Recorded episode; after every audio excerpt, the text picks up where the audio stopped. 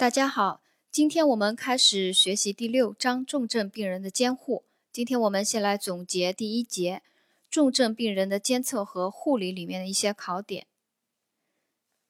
第一个，他讲了血流动力学的监测。血流动力学监测，尤其是有创性监测，可以实时的反映病人的循环状态，为临床诊断、治疗和预后的评估提供可靠的依据。血流动力学学监测，尤其是有创性监测，可以实时的反映病人的循环状态，为临床的诊断、治疗和预后的评估提供可靠的依据。临床上常用的血流动力学参数呢，我们就讲几个，呃，考试概率比较高的。第一个，中心静脉压，大写字母是 CVP，中心静脉压，它反映的是上下腔静脉或右心房内的压力。是评估血容量、右心前负荷及右心功能的重要指标。啊，血容量、右心前负荷及右心功能的重要指标是中心静脉压。正常值是五到十二厘米水柱啊，大家记住，中心静脉压它的单位是厘米水柱，正常值是五到十二厘米水柱。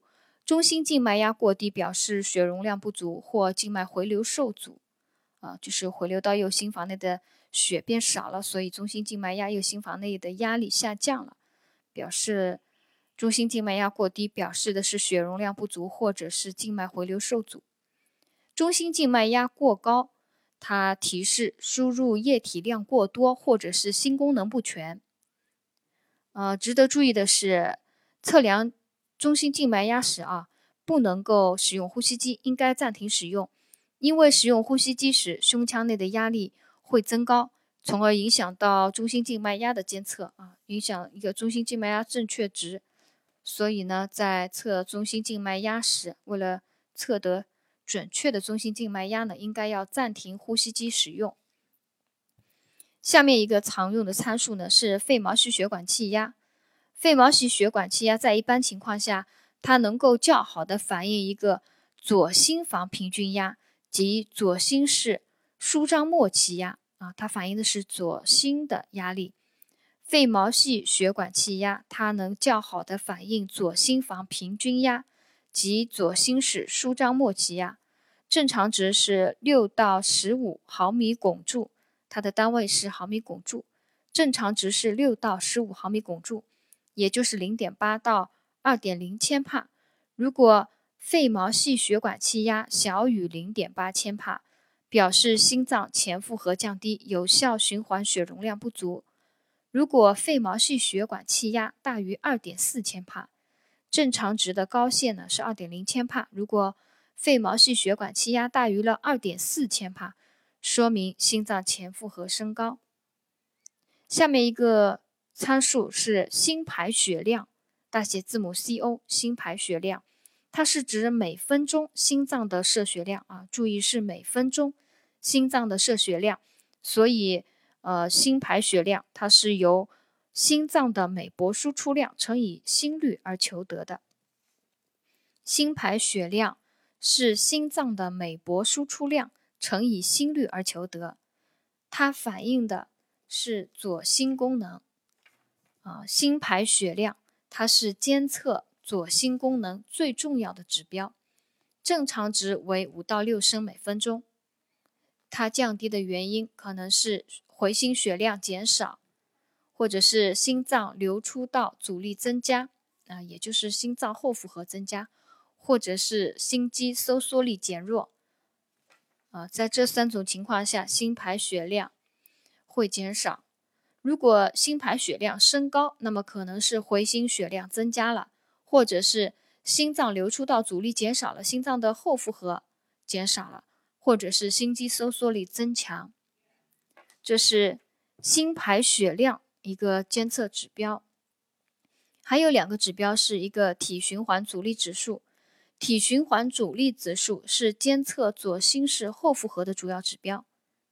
体循环阻力指数是监测左心室后负荷的主要指标，因为左心室流出的血液是往体循环走的啊，所以左心室后负荷，主要指标就是体循环阻力指数。那么同理，肺循环的阻力指数，它监测的是右心室后负荷的主要指标。右心室后负荷的主要指标是肺循环阻力指数。下面一个知识点：监测血流动力学静脉置管病人的护理。第一个，做好心理护理；第二个，预防感染，呃，严格执行无菌技术原则。导管穿刺点要定期更换无菌敷料，若敷料被浸湿或污染，呃或已有污染，穿刺点有红肿渗液的，应该要立即更换敷料。第三个，妥善固定并保持管腔的通畅。第四个，中心静脉导管应该要呃每日更换输液管道啊，每日更换输液管道，准确的记录二十四小时出入液量。中心静脉导管。不用于输血以及静脉取血等用途。第五个，肺动脉漂浮导管监测期间呢，要严防气体进入引起气体栓塞，经常检查肢体末梢循环情况，观察有无皮肤颜色、脉搏及微血管充盈程度的变化。第六个，拔管后的护理，拔管以后局部要加压固定，然后敷料覆盖，必要时用。沙袋压迫，拔管后二十四小时内应该要注意观察局部有无渗血及机体肿胀等情况。这是监测血流动力学静脉置管病人的护理。第一个做好心理护理，第二个预防感染，严格执行无菌技术操作原则。穿刺点导管穿刺点应该要定期更换无菌敷料，如果敷料被浸湿或者污染，或者穿刺点有红肿渗液的，要立即更换敷料。妥善固定并保持管腔的通畅。中心静脉导管，呃，使用时每日更换输液管道，准确记录二十四小时出入液量。中心静脉导管不用于输血以及静脉取血等用途。做肺动脉漂浮导管测压期间呢，要严防气体进入引起气体栓塞，经常要检查肢体末梢循环情况。观察有无皮肤颜色、脉搏及微血管充盈程度的变化。拔管以后，局部要加压固定，然后敷料覆盖，必要时用沙袋压迫。拔管二十四小时以内呢，应该要注意观察局部有无渗血及肢体肿胀等情况。下面一个知识点讲呼吸功能的监护。呼吸功能监护里面有两个参数，第一个是潮气量。潮气量指平静呼吸时每次吸入或呼出的气体容量啊。潮气量我们多次讲到了，是指平静呼吸时每次吸入或呼出的气体容量，正常值为四百到五百毫升。还有一个参数是肺活量，指平静呼气末啊，平静呼气末吸气至不能吸为止，然后呼气。至不能呼出时所能呼出的所有气体容量，肺活量我们学生时期体检经常要测啊，这个我们大家应该能够呃理解的。肺活量它是指平静呼气末吸气至不能吸为止，然后呼气至不能呼出时所能呼出的所有气体容量，正常值为六十五到七十五毫升每千克。肺活量的主要临床意义是。判断肺和胸廓的膨胀度。血气分析指标啊，常用血气分析指标有：第一个 pH 值，反映的是血浆酸酸碱度，正常值为七点三五至七点四五，pH 值反映血浆酸碱度，呃，正常值七点三五至七点四五。还有一个动脉血氧分压啊，我们也非常熟悉的一个参数，动脉血氧分压正常值八十到一百毫米汞柱。它能够敏感的、较敏感的反映机体的氧合状态。临床上常以动脉血氧分压降低程度来作为低氧血症的分级依据。还有一个动脉二氧化碳分压，它是衡量肺通气和判断呼吸性酸碱紊乱的重要指标。动脉二氧化碳分压是衡量肺通气和判断呼吸性酸碱紊乱的重要指标，正常值为。三十四到四十五毫米汞柱，动脉二氧化碳分压增高，表示二氧化碳储留、呼吸性酸中毒或代谢性碱中毒时呼吸代偿。